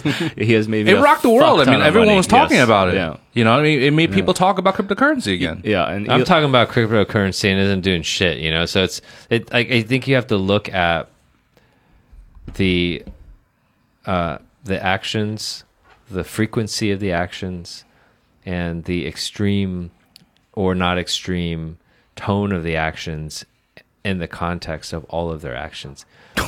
What? No, okay. Be- before the Tesla, Like, like, like, like, like, based on what Stephen just Right, said, yeah. if Stephen was fucking Elon Musk and he came on a fucking podcast and he just fucking said everything that he said, right. it would be you know I, I- I just think we have to kind of be a little bit more realistic about like what's going on what's actually going on here you know before the Tesla move was because you guys, I thought cryptocurrency was a hot topic forever. You guys saying before Elon or Tesla bought the 1.5 billion in Bitcoin, it was kind of lo- losing popularity. You, you want me to go on Yeah, this? please, Sure. please. Uh, I think the market picked up last summer. So I think once uh, decentralized finance got into current, uh, blockchain and crypto, it really changed the game. So there are these things now called stable coins, right? Which is literally digital currency. So, you know, USDT, USDC, DAI, you know, there's three ways to do them. Um, but most of them are essentially, if I have 200 million US dollars in a bank somewhere, I can issue Howie or our market $200 million in equivalent because I have the collateral. So this has really changed the game because you know you essentially got rid of the only problem, which was the volatility. Right before, if you held Bitcoin and it started crashing, you had to trade out into something else that also might be crashing. Now you can trade it out into a, a stable coin and relatively, you know, within 99 to 101 cents, have it be stable. Well, how, why is it so stable? They can have it in collateral. So there's two to three ways of doing this. The most common way is to have it in collateral, right? The equivalent version. So, you know, uh, Tether, which is a company behind USDT, which is the most common stable coin, they have hundreds of billions of US Basically, it links to the U.S. dollar. Correct. Yeah. That's one way of doing it. Another way is to do it through a basket of goods. So you have some gold, some oil, some euros, and some US dollars, and you have some sort of algorithm factor. And a third way of doing it is through in a smart contract that automatically gets executed based on supply and demand. So if price is too high, they buy more. If price is too low, they supply more. So it's like bonds. Automatic bonds. Okay. It's fun. okay. Yeah. I still don't understand. And that's where shit Justin about goes, I'm going to stick with real estate. Well, let me. As you should. I think There's that nothing wrong um. Cheers. I think this opens up a lot of interesting conversation. Hey, Eric, maybe you want to share some baijiu since you're babysitting your baijiu. sure, sure. Thank you, Eric. Yeah. Eric is coddling. That's okay. Okay, That's so someplace. I'm gonna try to be neither a prosecutor, a politician, Impossible. or Impossible. preacher. Um, but I'm trying. I'm gonna try to think Tom more Cruise. like a. Zero confidence Tom in this Cruise. working out. Yeah. I'm gonna try to think a little bit more like a s- like a. Mission Impossible. Okay. le- Yes, that's a get it. good one. Oh, that's really good. Oh, Ted I- Lasso. You are like he's he's, but that was like first level Ted Lasso. I would expect what do you want to say, Steve? Can I just quickly cut in to Howie? Yeah. So apparently, because we're talking about Elon Musk, uh, Tom Cruise and his producer bought two seats on one of their missions to outer space because they want to shoot part of the next Mission Oh, Impossible yeah. movie in literally. my God. And Tom like does That's his own stunts, right? Crazy. In space. Yeah, so it would be like a two or three person crew. That's They would- crazy. Oh my God, They it's- just bought the seats. It's so crazy that you say that because today I just watched the uh, Super Bowl trailer of um, Top Gun. of the new Top Gun. looks the extended it, trailer right? Special for Super it Bowl. yet, yeah. Look good? It's fucking ridiculous. Really? I'm sure. It is so Is Tom Cruise in it? ridiculous. Yeah, yeah. What do you mean? Is I don't know. I don't know. I, I don't know anything Yes. about the new Tom Top Gun. Have you not heard about the new Top Gun? No. out? Oh my god. yes, Tom Cruise is a star, and he, is flying the fucking jets. Is he re- reprising his old role? Yes, Maverick. Okay. He's No, no, Maverick. but he's older now. He's like the Okay, trainer. yeah, yeah, He's okay. like a he's Maverick. He's Maverick. shit. He's Yeah. still okay. his, yeah, he's still himself. Yeah. And they, they they do they had like a short um like a minute or minute and a half Yeah, at the yeah, very yeah. end of like behind the scenes, and Tom Cruise is literally flying his own fighter jets. Yeah. like he's like flying his own fucking fighter nuts, jets, like doing dogfights in the air. It's like like it's, it's, it's fucking ridiculous. It's Yeah. insane. That That, dude got me so hyped. stunts. It's I've never been more hyped about a movie after watching it. I was like, oh my god, this is insane. I'm, so s- I'm I'm I'm I'm so hyped. when I'm you say gonna they're going to do it in space, that's insane. I'm gonna draw a connection. Tom Cruise, Tom Brady. yeah. I mean, both of them have extended their, I mean, their brilliance into an age where you know no one goes to Unprecedented. unfucking precedented. I mean, like the and you know they're they're I mean they're incredible.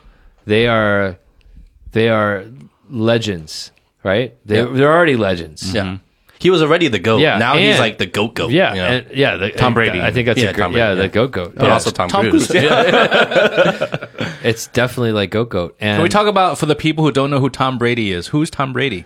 Tom Brady is uh, an American athlete in American football who has achieved something that no one has ever achieved.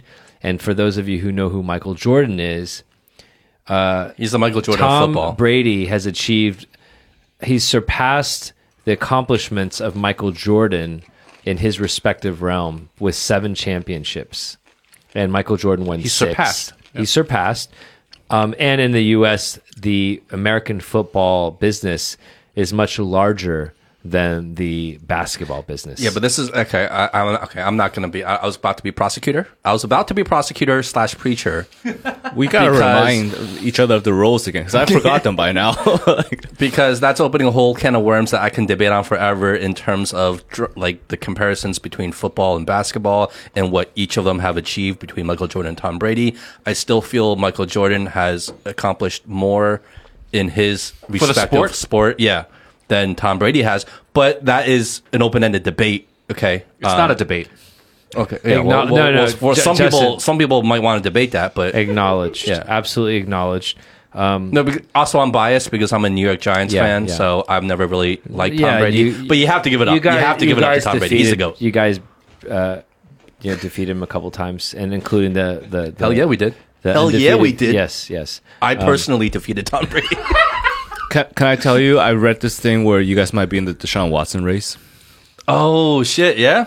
I'll send it to you after. Hey man, he he he's got to leave the Texans. He's gonna leave. I mean, they're gonna He have will, to trade him. he will, for sure. Anyway, Yeah, Sorry. Well, Is this football talk? yeah. yes. I know so- nothing about football. So football. first of all, like, um, acknowledge it doesn't reflect my own personal view of like you know of of who's the greatest of all time, but the fact that the, they can be debated is the point that we're trying to make with a list our listener base who probably doesn't have the full context, but the goat of the goat, which is like the best of the best. What is GOAT? Yeah, when we say GOAT, that is an Greatest acronym. Greatest of, of all all time. time. The greatest of all time is called the GOAT. yeah. G O A T. Yeah. So like it's like you were the Confucius to the Confucius. Confucius. You know what I'm saying? You there was a guy using there, right? There was a Yeah. guy. Be- He- yeah, there's a guy there. He uses Confucius in every in every li- every every episode. metaphor. Yeah, yeah. he has to pull in Confucius. Yeah. He's a very, very smart guy. Yeah. Yeah. Um I like Confucius. but no, you know, I was just drawing a facetious comparison, but Tom Cruise, Tom Brady, and then the other piece of this is that Tom Cruise is uh it, like like 邪教, like a Scientologist, right? So he's a Scientologist. Is he still? Yeah, yeah, yeah. Still- and, still and I'm not judging against it, but like in you know in, in Chinese, like we would consider him as part of a 邪教. And Tom Brady, you know, he's in his 40s. Is he's- Shijiao cult? yeah, cult, Okay. kind of like. And um, Tom Brady, he's in his 40s. He's in he's in a sport Mid forties. mid 40s where he's in a sport where um, people retire when they're 27, 28, 29. Yeah. Yeah. Right? He's 43, 1977. He's 44 now. Unprecedented. Yes, and unprecedented. his guru, right, the person that he relies on, uh, something Guerrero, is also known as some- Confucius. is is known Confucius. Yeah, for a first name and then Guerrero. no, no, no, no, Tom Brady's no. guru. Confucius Guerrero, Alberto Guerrero. I can't remember the name. Guru is Confucius. But basically, Oh, this guy is banned from the sport for you know maybe having performance enhancing types of techniques. Of course, I'm not accusing Brady. Like Brady is, he seems pretty legit. But he also has his sort of Xiaojiao kind of thing because this guy has been completely banned from the NFL. His his trainer, his personal trainer. Well, even bef- before that, it was Deflategate. He was part of that, Right. right? So like he he's not clean of conspiracy and like and like little like you know Yeah. these scandals, I guess. Right. Um, but I mean, Yeah. he's still the goat, right? Like the Yeah. goat's the goat. Like Yeah. he's still like fucking incredible. Yeah. So, anyways, um, but yeah, no, I, I, I think that was an interesting conversation. The two Toms. Uh, just quickly pivoting back to Bitcoin. Wow, we're just jumping around right now. We Let's are. get back to Bitcoin. Let's get from Confucius to Tom Brady to Bitcoin. Let's I go. love it. I Let's love go. it. Let's go. No, these are my favorite types of episodes Just, where we just- go uh, crazy. I mean, where we Howie, go just do crazy. what you're good at. Listen. What an asshole! I will say Howie's a pretty good listener. I will support that. awesome. thank you, thank you. You, you've been a pretty good listener too. How- Stephen. how- I've been working. I want to hear more from Stephen. Yeah, I've Yeah, been working on Howie's yeah. um, Howie's the guy that I I called up back in the day because I mean, first of all, he's such a great friend. But man, when I was like, I had fucking shit going down, I would call his ass up and tell him the shit that was going down. You know, he is a good listener. And a friend, and a Stephen, great I just, just if you didn't know already, right. I mean, you should know this already, but if you didn't Sure. know already, when Eric and I and Howie get on a roll, you have to you have to fight for your airtime. You have to fight for your talking time. Bro, man, listen, Don't I'm okay don't to ask just permission listen. to talk. Don't ask permission. Be like, oh, can I can I cut in? No, just just cut the fuck in because you need to shut us up. You need to shut us No, up. I Jump enjoy on the this. table. No, man, it's cool. It's cool because you guys have a very different dynamic, you know. So I think for me, uh, I'm just happy to be here among peers. Um, We're just hanging out. yeah. Don't be a politician, man. I'm just happy to be here. yeah. no, but there's got to be a big difference because on, on your podcast, you are the lone host. You, Sure. it's just you. So It's just does, him. Does There's it no feel else. like does like when you sit here Mm-hmm. and you join our podcast? Do you get a desire to have to want to have co-host, or does this give you the opposite desire? Be like, no, I don't fucking want co-host after watching us. Yes, What? Yes to what? the latter. The latter. Yeah. no, but also I think it's just you know like I think what you guys have I is, don't is, want is really either. special. this should be the Justin Yang show. yeah, it'd be a great show probably. Uh, you know, look, I think you guys have such a great dynamic. Uh, No one knows who. Justin Yang is. I'm Justin Yang. Yeah, he's the goat. The, you know, Go to the goat. Um, it's it, you guys have such a really cool dynamic here, man. You know, I think the the pastor, preacher, fucking prosecutor thing really exemplifies. It's not that. prosecutor, it's prostitute. Get it right. Yeah. Was it? I actually, I'm not sure. Of this It's a preacher, politician, and prostitute. That's what I'm Protestant, actually. I'm. I'm. Uh, I hate Catholics. Uh, sorry, go ahead. Yeah. No, no, no. I, dude, uh, I'm happy to listen. This is cool. Like, is watching you guys do this. It's really cool. I'm just happy to be here. To be honest with you. Well, look, we always have a good time when you're on the show, man. I mean, you're one of our boys. You have a, like I said to you on several occasions, you have an open invitation to attend our podcast anytime. Just hop on whenever you want. Shoot me a text. No, man. The And we just talk listeners about are not. we will they're not invite gonna him Enjoy that regularly.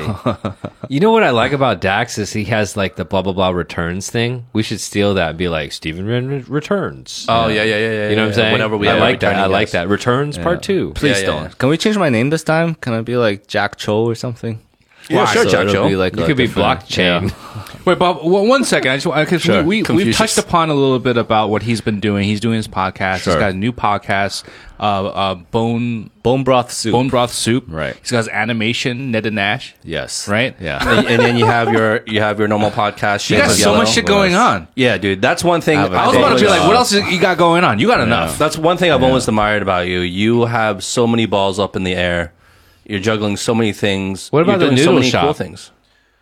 Is That's the, the that's the umbrella, right? is the noodle Right. shop still going on? Yeah, the noodle shop is more or less just like a slogan at this point. To be honest with you, it's something where you know media is in a in a stage where it's reinventing itself, and we're just along for the ride. Uh, I'm much more of a product person, so I'd rather build from the ground up rather than top down.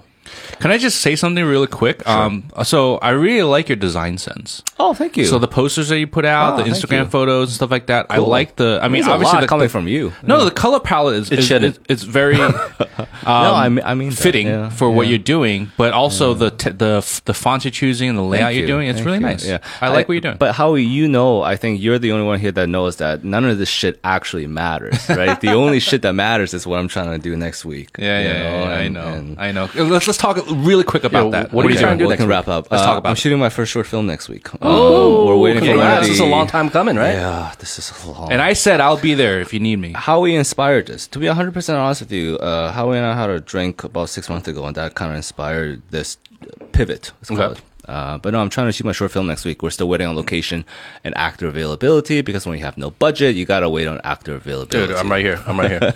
I'm right here. You know what? Next one. Give us give us a Yeah. synopsis, a brief synopsis of what this short film is going to be about. I, I essentially took the first five minutes of the social network and I tried to recreate it in my own tense. Um, so, uh, the So it's so- like an alt, alt, alternate like uh, storyline, like alternate no, no, like, no. Just track just of his the, the- conversation, The, theme of like it's literally just a dinner conversation. Like literally, you know, two people, man and female, with some sort of relationship. Um, because for me, like I, I came into this with an angle, right? Like I, I really admire Sorkin. You know, I just watched his latest film, and and that's how I got into this. So for me, this is dialogue. For me, this is can I execute the dialogue, and can the dialogue drive the story? Howie and I essentially had a conversation six months ago where he was, you know, he told me about one of his experiences with uh, somebody senior than him. Um, you know, and it's just like, we're we're sitting here, and you know where we were, we are at the Barbarian. It's Yeah, very, yeah. it's romantic lighting, you know. And wh- as we're having a conversation in my head, I'm just like, I pride myself on writing dialogue. I can drive a story through dialogue. We can keep it very short, which is one of the things that Howie said. So we're trying to get this sub five minutes. you know, and it's really just like boom, boom, boom, boom, boom. And it'll probably be really terrible, to be 100% honest with you, really terrible. But I think it's an important step. Well, all first time short films or first time films are terrible. I'm not saying yours is guaranteed Not to be terrible. necessarily. I think the, the most Well, important How- Howie's was time- great. Howie's was great. No, no. right? I think Yeah. the most but that wasn't like entirely his first first. Yeah, but, Sure. but I think the key is it's not about putting yourself in a in a corner where you're saying what I'm going to do is terrible. Yeah, I think it's about looking forward and looking up looking at the big picture where you're saying that I'm going to Yeah. create this film. Um, but the film's topic is this. The basis is around that. Yeah. Um, the execution process is this, Yeah. and it's all part of my journey. So once I create this film, this this film is going to exist. It's going to have a certain meaning, and whatever it means, uh, that's what you define. Amen. you That's know, it, and you and, keep you keep um, doing it. It's not about it's going to be bad. Your film is your first film is going to be wet cement. Well, well, just like our first podcast, like everyone's first podcast, it's going to be it's fucking terrible. It's like it's really, really not- bad. Yeah. We'll see. i don't know But I mean, It'll come out early March. but but to Howie's kinda- read it, so you know. to go back to your initial like Sure. brilliant, br- really brilliant metaphor. I mean, it's wet cement, right? Like we're not here to produce like this perfect thing. It's it's you're gonna do something. It's gonna be wet cement. You're gonna learn from it, and you're gonna build something else, and you're gonna build something else, and then one day, if this if this is really what you are passionate about, it's gonna be great. Yeah, I, I That's going to be the title of this episode. What cement? yeah, that's a great Confucius. Can I just say something yeah. real quick? Confucius. I just say something real quick. So, wrap up, so yeah. when he first um, talked about the wet cement metaphor, wet cement and hard cement, right? I said that. Yeah, but then he he took it to Yeah. the next level and he started like talking about like you're Thank throwing you. the wet, wet cement and you're, you're going to manipulate the wet He cement did, to something. he did a great job. Yeah, Yeah. I said on, on So you know what went through my head? Like I don't know why, but he was saying that. All of a sudden, I'm picturing like this anime like magician, like some guy like throwing wet cement. He's like, "Bunkai," and he like takes this whole like wet cement and turns into something. Dragon Ball Z. Yeah, right. And meanwhile, you throw like this hard cement. He's like, "Oh, bump, oh, fuck!" Right? You can't do anything. So it's like a very like different process. And I think I'm going off on a tangent. So I'm going to go back to you, Stephen. Wow. No, uh, yeah. Wow. Wow, that's what Clubhouse. that is what. Club, Wow. That's Wow. what. That's Club, that's what Baijiu does that's to you. That's what So Clubhouse Baijiu has the does, yeah. privilege Yeah. of getting. Yeah. So check out my short film that'll come out two weeks after this. Yeah, I'm kidding, No, I'm no, kidding. we're gonna definitely plug it. We're gonna Do, definitely do, I'll do you let have you a know. do you have a title for the short Uh, film? it's called Two Thirds. Two thirds. We're gonna plug it. We're gonna plug it. All right. Um, w- do you we'll have see. anything else? Any top secret projects in the works? No, this dude, I am a little swamped. That's why I really want. I really want to come out tonight because it was like, oh my god, I don't have to host for once. Y- You know, like that's why I was so happy to be here with you guys. Honestly, Dude, being a guest is is actually kind of more fun than It's hosting. so totally really being a guest is so much more so fun much than more hosting. fun. Yeah, it's- Yeah. that's re- much more relaxing. Yeah. But anyway, okay, Stephen, you're fucking awesome. Thank you. Love you, brother. you guys too. Um, we went literally everywhere on this podcast. I Yeah, don't we jumped around. what the fuck we talked about. We did a little House of Pain. Baijiu. Let's finish it up. yeah. Cheers. Cheers. And who Happy are Chinese New Year. Who are we? I am the preacher. And Justin. I, Justin Yang. I am the politician, Howie Lamb. And I'm Eric, the prosecutor. And my, by the way, my grandfather was a prosecutor in the uh, Chinese government. So it runs Wow. in the family. Okay. Cool. I was. I. I am happy to have witnessed this this role assignment. Yeah. Thanks for having me on, man. Yeah, Happy Chinese New Year，恭喜发财， Yeah. 恭喜发财。身体健康， Happy 新年 New 快乐 Year! 新年快乐。 Okay, everybody. Peace. Be well. Be good. Have a great fucking happy Chinese New Year's. And we will see you guys soon. See you 明年.明年，明年见。明年见。 Okay, guys. Bye. the sun will see my right.